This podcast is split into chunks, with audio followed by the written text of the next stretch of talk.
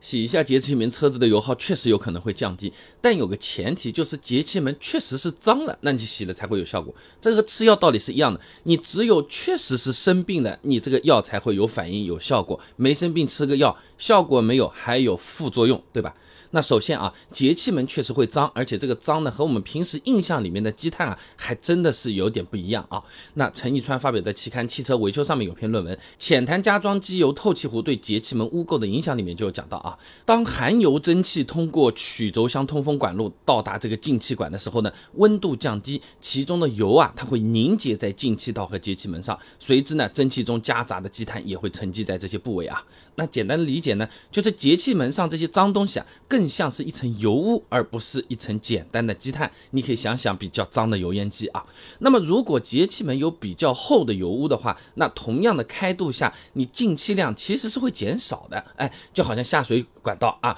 你口子上面脏东西越来越多，你污水流下去速度越来越慢，有的甚至会堵住水管，对吧？那现在大部分的车子呢，用的都是电子节气门。那电控单元检测到这种情况呢，会对节气门的这个开度进行调整的，自动就适应一下，这样呢就能够维持原来的进气量啊，也不用天天去刷啊。那彭高红呢发表在期刊《公路与汽运》上面有篇论文呢，《汽车发动机电子节气门控制系统及故障检修》里面呢，他也讲到啊，在发动机运行当中呢，当节气门体起脏污、积碳比较严重的时候呢，ECU 将调节节气门逐渐开大，调整幅度呢一般是七度到八度。那说人话呢，就是节气门也只有这么一点点的适应能力，最高最高也就是个七到八度了。所以说超过了这个适应范围，你如果还是继续在变脏，那进气量就真的受影响了。哎，燃烧有可能会不足，油耗有可能会增加啊。那这个时候我们去清洗一下节气门，让油门开度、喷油量回到正常，油耗确实也是会降低的啊。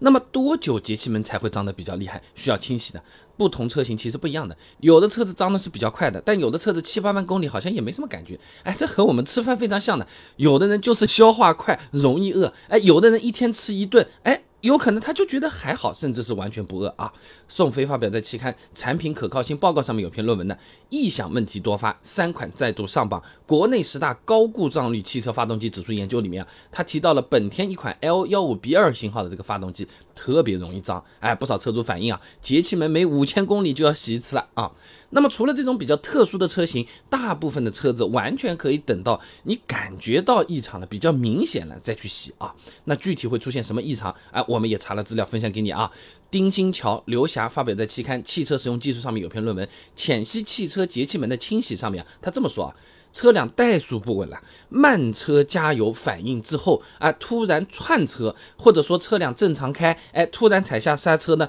瞬间怠速抖动，甚至是熄火，哎，你这真要考虑清洗节气门了。和我们感冒是一样的，一般是有了比较明显的症状了，头疼了，流鼻涕了，鼻子堵住了，呃，我们才会意识到感冒，才去吃个感冒药嘛，对吧？那其实感冒的症状有可能早几天轻微的它已经有一点了啊。那么再来说说特殊情况，有的朋友啊，他说，哎，我。车子节气门洗过来，这油耗反而变高了，这个是怎么回事情啊？某车之家论坛上面也有车主讲的，自己的这个凯美瑞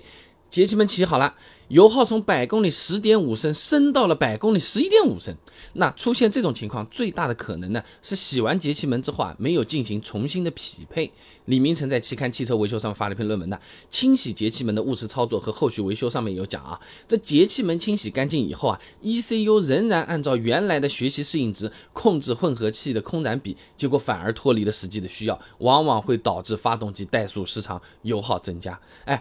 ，ECU 他不知道我们洗。过来还以为还是脏的，按照原来的习惯还在那边大口呼吸，是吧？没改过来就会有些不良反应了啊。那如果我们在店里面清洗完节气门之后，师傅忘记来做重新匹配这个动作，这个时候我们还真得提醒一下，呃，免得来回再跑一趟啊。所以总的来说，4S 店说的洗一下节气门就能降低油耗啊，不算是完全的严谨或者是准确啊。只有节气门真的比较脏，而且超过了它原本的调节幅度的时候，你去把它洗干净，并且做了重新匹配，油耗才会有改善。不然的话，适得其反，费时费力费钱啊。